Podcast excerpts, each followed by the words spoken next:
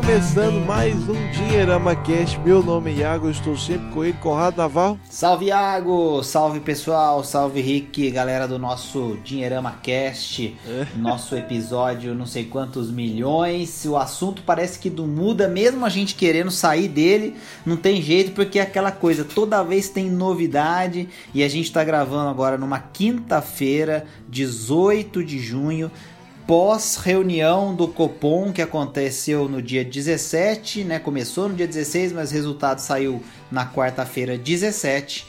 E a gente tem surpresa aí na área, Iagão. Opa, é então, a gente não pode, né, dormir nessa, nessa durante essa quarentena que tem coisa nova, né? E também estamos com ele, Ricardo Pereira. Salve, Iago, Conrado, amigos. Mais uma semana, nós aqui, né, parece a gente está gravando esse episódio praticamente continuado, né? A gente gravou na, uma semana para colocar, né, no, no, episódio anterior, o último episódio, já estamos gravando agora para o próximo da, que já vai entrar na semana que vem. E parece que em poucos dias, né, muita coisa nova aconteceu e é legal para a gente poder comentar hoje no Dinheirama Cast. É, então é quase que uma poupança parte 2, ou poupança ou retorno, porque depois de uma nova queda aí, né, da taxa Selic, tem coisa nova, diferente aí, né, no mundo da renda fixa que nós vamos debater aqui, eu sempre ouvindo a opinião do Conrado e do Rick, então bora pro papo.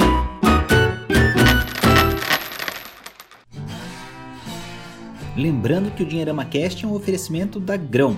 A Grão é o aplicativo que ajuda você a juntar dinheiro. A nova maneira para você criar hábitos e começar a praticar a educação financeira que realmente funciona. Poupando na Grão, seu dinheiro vai render mais do que a poupança com mais segurança, então não perca essa chance e conheça o aplicativo. Acesse www.grão.com.br, baixe o aplicativo e bora pro nosso papo. A notícia, Iago, Ricardo e a galera que está ouvindo a gente é aquela que a gente vinha falando já há algum tempo, mas que é, acaba acontecendo até mais rápido do que muita gente estava imaginando, mas a gente também cantou um pouco dessa bola aí.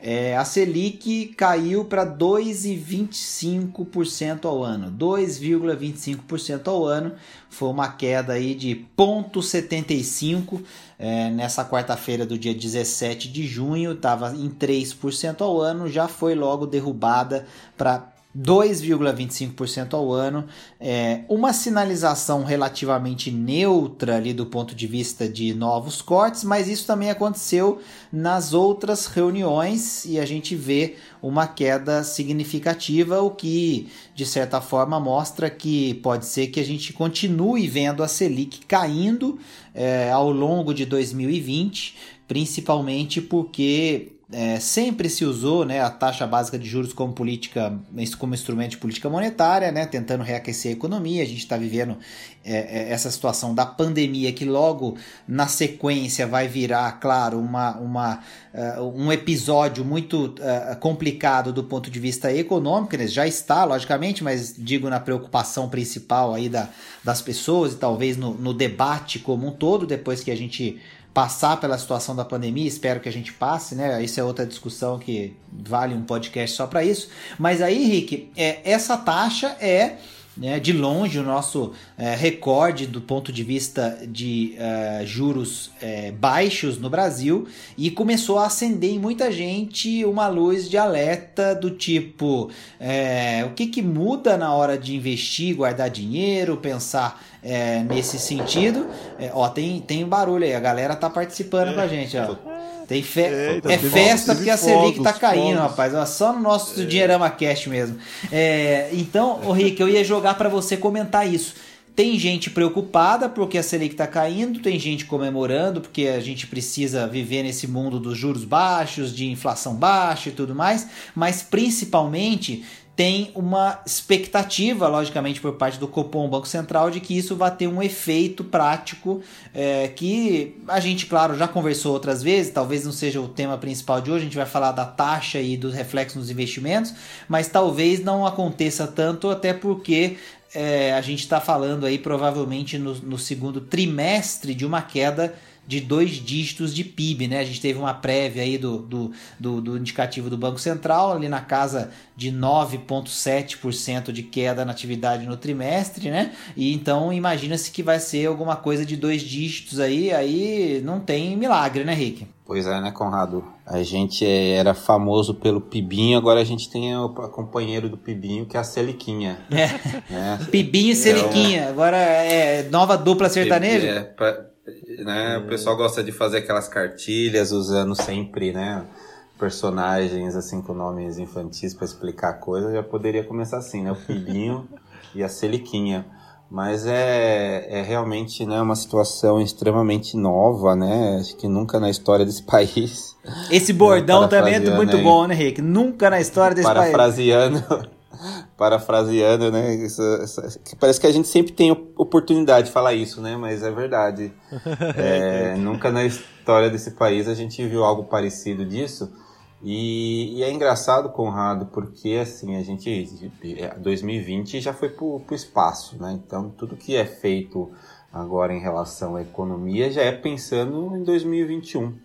Né? A gente comentou no episódio passado, né, que assim, quando a gente fala de meta de inflação para 2020 é 4%, a gente vê que a gente está longe, né, vai ser muito abaixo do que isso e para 2021 a meta é de 3,75, né?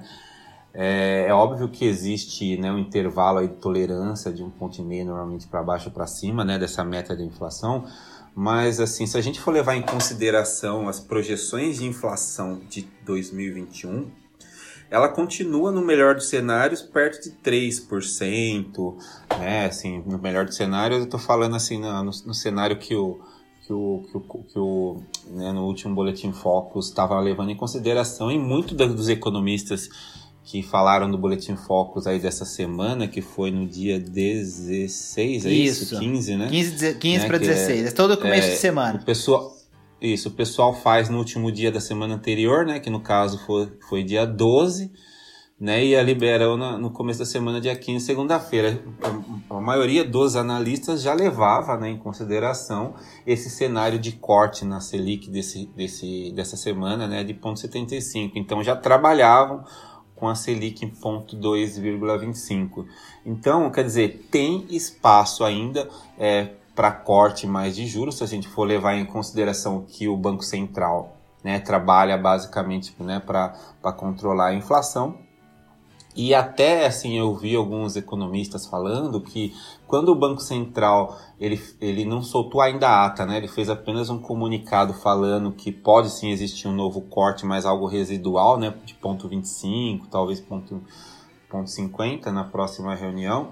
Ele se, alguns economistas falam até que não seria bom essa, essa sinalização do Banco Central nesse momento, porque muito provavelmente ele vai ter que continuar cortando ou que até pior que o corte que esse corte se estenda por mais tempo, né? Que a gente fique muito, muito tempo com a, com a Selic perto de 1,75, 2%. Então, quando o Banco Central sinaliza que vai parar e de repente não para e tem que ficar mais tempo, perde um pouco da credibilidade, né? Que a gente sabe que para o Banco Central é efetivamente muito importante.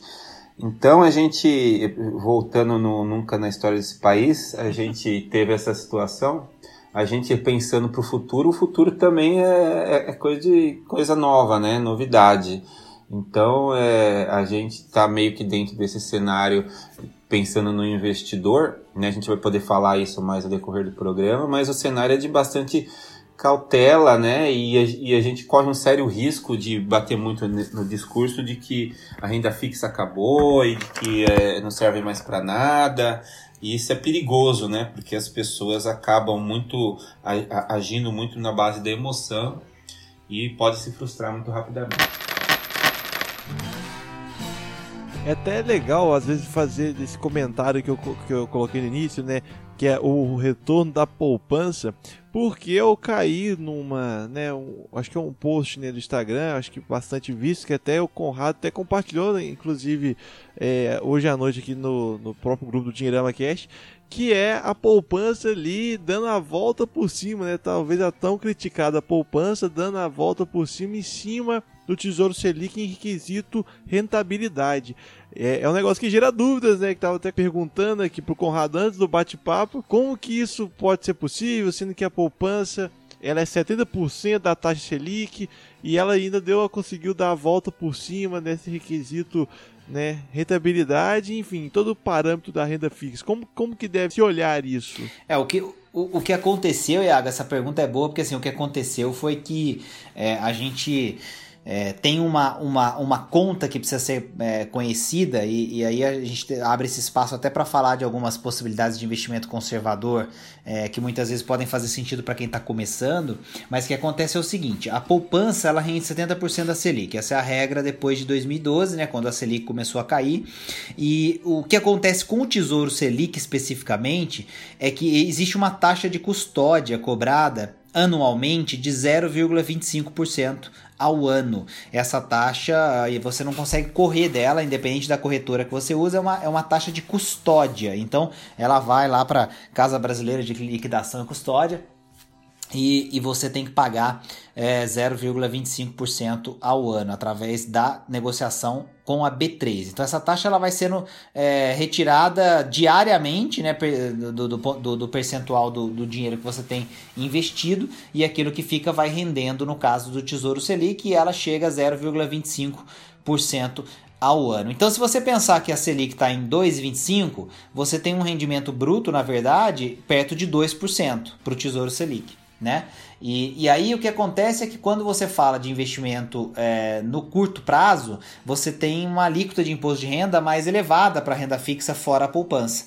Então é nessa conta que a gente estava conversando, nessa, nessas possibilidades aí que a gente está mostrando, o que acontece é que é, efetivamente o, o, o, o Tesouro Selic ele acaba rendendo menos porque você pode é, usar o investimento de, em poupança por menos tempo, e aí se você tiver uma alíquota muito alta de imposto de renda, como você vai ter que pagar essa é, o equivalente dessa taxa de custódia, né? Porque como ela é ao ano, ela também é cobrada de forma é, proporcional, né? Se você ficar menos tempo, não vai ser necessariamente 0,25, mas é, vai ser proporcional mais o imposto de renda maior, então pode ser que você tenha uma rentabilidade realmente inferior. E aí a gente estava comentando, inclusive eu e o Ricardo, né, é, é, a gente fez uma live é, né, nesse dia 18, quinta-feira, no Instagram da, da Grão, né? Nossa nossa parceira, empresa da qual o Dinheirama também faz parte, nós somos sócios lá, é, mostrando que, por exemplo, o investimento através da grão é mais interessante que a poupança e que o Tesouro Selic.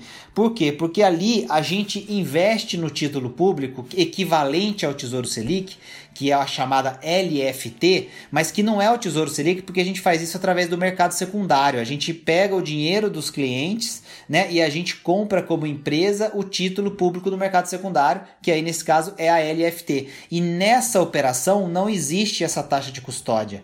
Então a gente entrega 89% do CDI ali na grão para um investimento é, qualquer, podendo ser mais do que isso, dependendo ali das características, dos desafios, enfim, da, do quanto a pessoa vai poupar e tal a gente tem algumas novidades legais que vale a pena acompanhar lá, mas é, essa rentabilidade fica maior então do que a poupança do que o Tesouro Selic, que estaria dando aí alguma coisa perto de 88% do CDI, o Tesouro Selic na melhor hipótese, comparado aí com as possibilidades que a Grão oferece, justamente porque existe essa taxa de custódia. Então essa, essa observação é interessante para a gente dizer primeiro é, é, que é, é, muito importante ficar de olho e atento a essas questões, como você bem levantou, acho que esse é um ponto. E o segundo, que aí toco a bola para o Rick comentar um pouco, é que é, ainda que a gente esteja num momento, como o Rick brincou, né, nunca antes na história desse país, de inflação baixa, de Selic baixa, de PIB, sei lá para quanto negativo que vai ser, uma recessão gigante, é, pandemia, um monte de coisa a reserva de emergência e o investimento feito, né, o guardar feito em um investimento conservador continuam relevantes, continuam importantes. Né? Nenhum país é, que tenha é, investidores, é, é, se você considerar que eles são alguns deles mais desenvolvidos que nós, mais ricos e tal, por lá é, você ganha ainda menos na renda fixa e nem por isso as pessoas deixam de colocar principalmente a sua reserva de emergência em investimentos assim, né, Rick? É, exatamente, Conrado. E a gente entra nesse, nesse assunto hoje bem numa situação interessante que é, é justamente a questão do, do, que, do, do, que, na verdade, a, a, a, quem guarda ainda e quem investe em renda fixa, para que serve esse tipo de investimento, né? Então a gente sabe que é fundamental dentro de um contexto aí pensando até numa na estabilidade da economia, uma economia moderna e tudo mais, que as pessoas tenham e possam ter opções de investimento, né, consolidada. E, e aí a gente lembra daquela época antes do plano real, que não tinha muitas opções de investimento, e olha para cá, né? Mesmo assim, sendo um, relativamente pouco tempo, hoje em dia já existem tantas outras opções e é fundamental que as pessoas possam se dedicar um tempo para estudar, conhecer um pouco mais da, das oportunidades de investimento e, claro, siga para uma diversificação, né? Acho que isso é importante e, e, acho que é salutar. Mas quando a gente pensa em algumas questões, por exemplo, a reserva financeira, até mesmo alguém que está pensando em utilizar esse dinheiro daqui a pouco, sei lá, vai se aposentar, tem uma carteira com, é, com uma exposição maior é, a, a, a, né, a a renda variável está chegando perto de se aposentar, acho que é legal tirar isso e reduzir no, o, a exposição ao risco.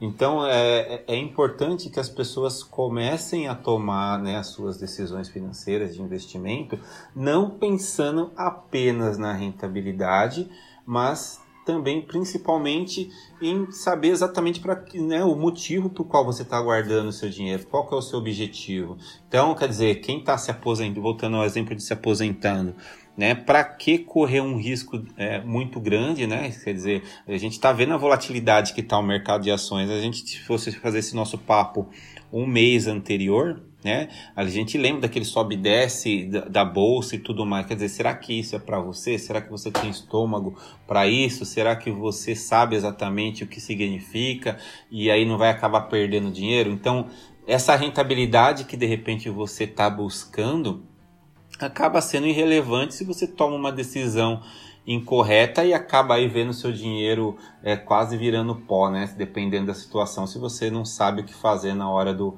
do desespero e muitas vezes acaba tomando uma decisão baseada né, no, no que a manada acaba, né, no, no, no que as outras pessoas acabam fazendo.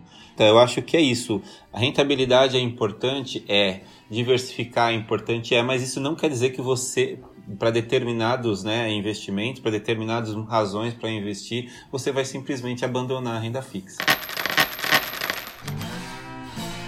Assim, às vezes quando eu vejo no Instagram que o pessoal começa a colocar o nome de perda fixa, eu acho que é até um, um jeito meio pejorativo, um, um, pouco negativo em relação a essa modalidade de investimento, né?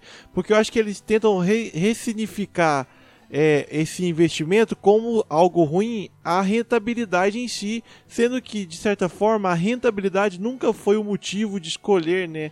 Na, pelo menos na minha visão, acho que do pouco que eu entendo, é, o, o motivo de se colocar dinheiro em renda fixa, né? Eu acho que acaba sendo. Eu, eu, eu, eu super entendo também, tipo, querendo eu acho que é uma, é uma questão também mais, né? É, melódica, digamos assim, aos marqueteiros querendo às vezes empurrar produtos de outros, né, outros, enfim, eh, de investimentos mais arriscados e tal, o jeito que eles têm para cobiçar isso, mas ao mesmo tempo é um pouco, na minha visão, acho que prejudica um pouco essa imagem né, dessa modalidade de investimento. Não sei o que vocês acham. Eu acho que isso, isso acontece porque, Iago, principalmente nas redes sociais, as pessoas tem essa necessidade de querer ser melhor do que o outro. Então fica buscando parecer que está conseguindo alternativas mais rentáveis como se fosse uma coisa assim de outro mundo, né? Querer parecer o, o investidor da Warren galáxia, Buffett. não sei o que, o Warren Buffett, né? Sendo que, na, na verdade, o, o fundamental é, é justamente você ter a capacidade, a percepção do que o importante é você começar a guardar, né? Principalmente aqui no Brasil,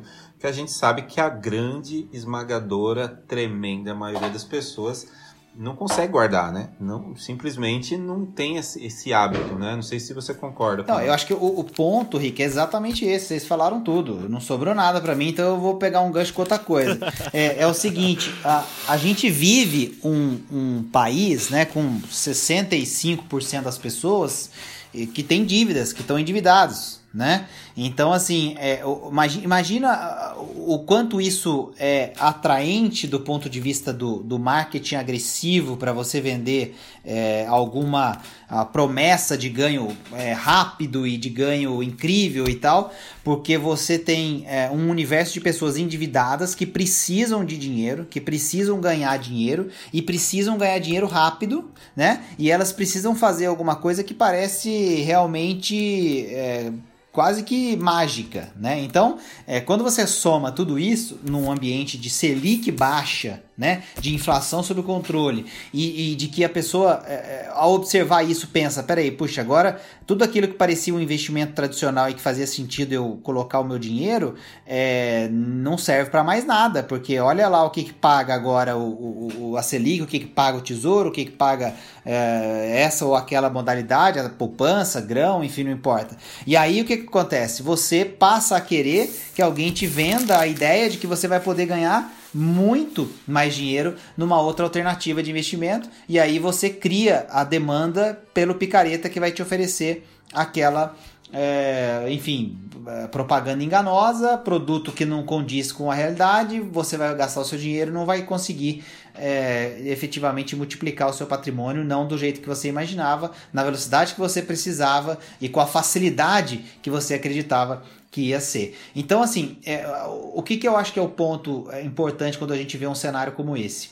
É, o que acontece em, é, o que acontece em lugares que já viveram essa realidade e que onde essa realidade é muito mais comum do que aqui. Então, assim, vamos para é, um pouco para Estados Unidos, um pouco para Europa, um pouco para países mais parecidos, talvez com a gente, do ponto de vista de, de, de, estrutura, México, outros lugares. Vamos entender. Chile pode ser também, se a gente quiser. É, enfim, é, o que, que acontece com essas pessoas nesses lugares? Elas passam a guardar um pouco mais, porque elas precisam é, aprender e praticar mais a educação financeira, elas passam a investir mais nelas mesmas para que elas consigam sigam é, melhorar né, o seu grau de qualificação, formação, etc., para buscar alternativas de renda melhores. Não estou dizendo só emprego melhor, né, mas talvez criar o próprio negócio, é, enfim, é, é desenvolver é, fontes alternativas de renda. E ela passa a entender que é, uma diversificação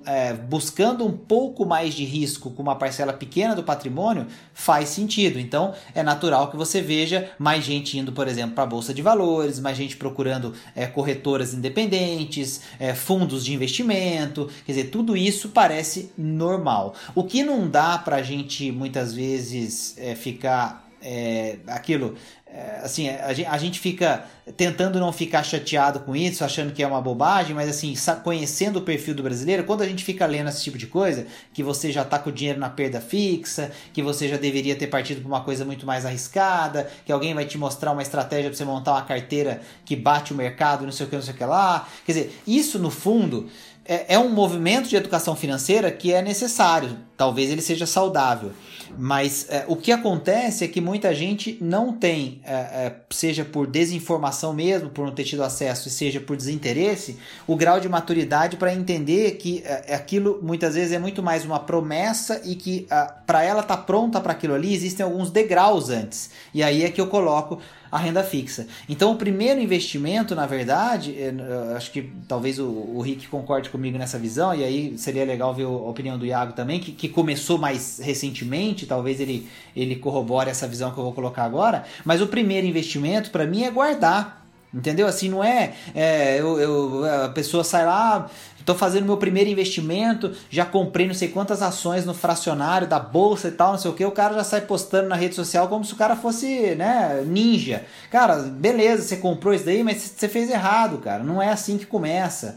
Ah, não, mas não tem certo e errado. É, mas. Eh, entendeu assim? Então eu acho que assim, o guardar é o mais importante quando você vai começar. E aí devagar você vai criar uma carteira, um portfólio, é, se isso for realmente interessante para você. Senão, você vai ser sempre uma pessoa mais conservadora, vai aceitar ganhar um pouco menos, mas mais do que isso, vai sempre do que você ganha separar uma parte para guardar. Então, é, às vezes até concordando, é, comentando o que você falou, Conrado, eu concordo plenamente, porque é, às vezes conversando aqui sempre na República, né, com amigos, é, o, o poupar já é um desafio muito grande para muitos, né? Às vezes a, as pessoas já querendo empurrar coisas que às vezes demande uma, uma enfim, essa rentabilidade maior, né? Esse, esse, essa, esse risco mais aventureiro, digamos assim, de uma renda variável, sendo que realmente já é um desafio e, e tanto, às vezes, a pessoa poupar. Eu, pelo menos, né, um pouco da minha do que eu vivi nesses últimos anos, né, juntando, sei, sei um pouco disso. E, as, e às vezes é que nem acho que tá comentou na, na, na própria live do Kleber, né? Acho que o grande desafio, na verdade, pelo menos para mim, que ainda não só estou come, comecei a juntar, é, poupar, né, juntar dinheiro, mas também é, comecei a trabalhar é justamente focar no trabalho, né? Focar em gerar renda, focar. Talvez isso, é, para quem esteja começando, faça mais sentido do que realmente buscar uma, uma porcentagem ali melhor, né? Um 6, alguma coisa, um 8, alguma coisa. Eu acho que antes mesmo de preocupar com isso, é preocupar mais é, talvez em conseguir melhorar um pouco sua renda, às vezes se dedicar em, não sei que vocês concordam, se dedicar, talvez em aprimorar o seu trabalho, aprender coisas novas, enfim. Eu acho que isso faz mais sentido no contexto de começar do que essa busca aí pela canta sereia, né? Essas rentabilidades, talvez que para quem tem pouco por, por estar começando, nem faz muito sentido é, ficar se arriscando dessa forma. Né? E Agão, é engraçado que as pessoas se preocupam muito mais em saber é, sobre investimento do que fazer o básico do básico do básico, que é o controle financeiro. Né? Então,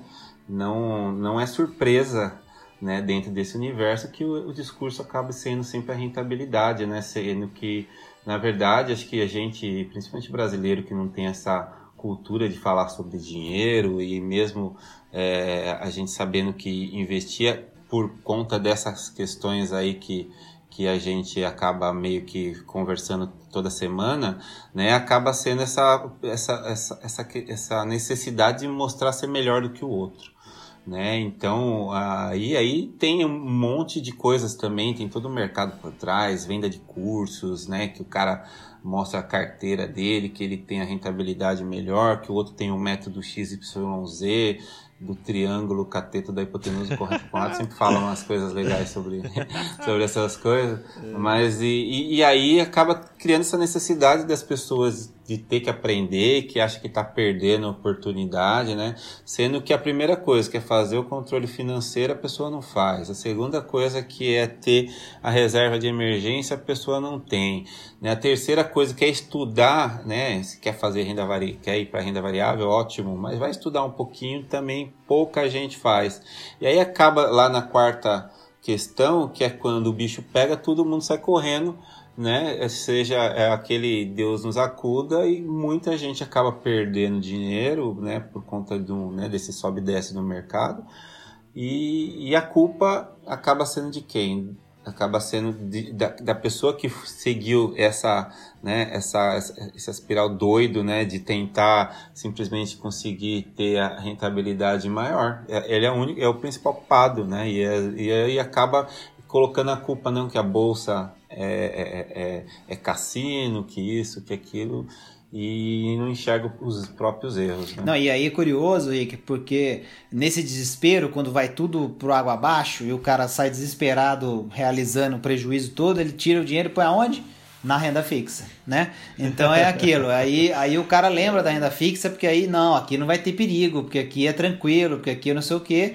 Quer dizer, então ele entrou errado, ele fez errado, ele pensou errado, ele realizou na hora errada e aí ele aprendeu deixando um dinheirão na mesa faz parte, também é uma, um jeito bom de aprender, né? Eu acho que, assim, eu já perdi dinheiro é, aprendendo a investir no mercado de renda variável. Uma das coisas que eu falei pro, pro Iago, no comecinho falei pro, pro Iago, você vai perder, né? Você sabe também disso, é, investidor também como eu. Então, assim, eu acho que o ponto é esse que você colocou muito bem, né? A gente precisa fazer o básico e querer aprender as coisas que são diferentes do básico, mas aos poucos, devagar. E uma lição que precisa ficar desse podcast de hoje é a renda fixa está pagando menos? Tá. Uh, uh, o juro real nosso está cada vez mais baixo? Tá. É, a gente vai ganhar menos dinheiro na renda fixa? Vai. Talvez o investimento que você tenha hoje de renda fixa não seja o melhor é, é possível? Sim, talvez não. Você precisa mudar correndo desesperadamente? Não. É, você vai sair correndo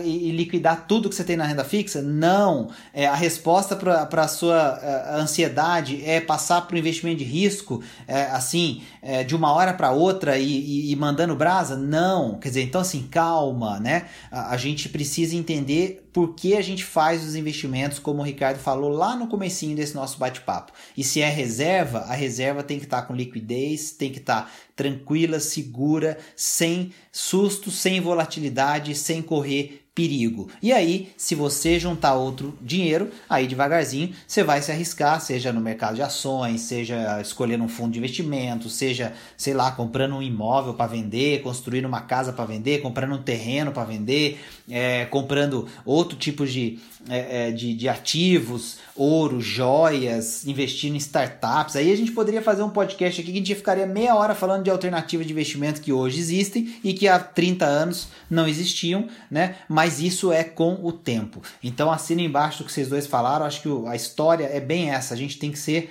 mais, é, é, é, vamos dizer assim, cauteloso com, com o que precisa de cautela, até para a gente poder ter estômago para arriscar aquilo que pode ser arriscado. E aí, se a gente faz isso, a gente está investindo um pouco melhor. Só fazer um, um complemento final. É, não adianta nada é, investir na bolsa e devendo cartão de crédito. Acho que esse é o meu resumo do, do episódio hoje. Pois é, Rick. O que mais tem é isso aí, né? O cara que está no cheque especial, mas fica rodando a cidade inteira para pagar barato na gasolina, né?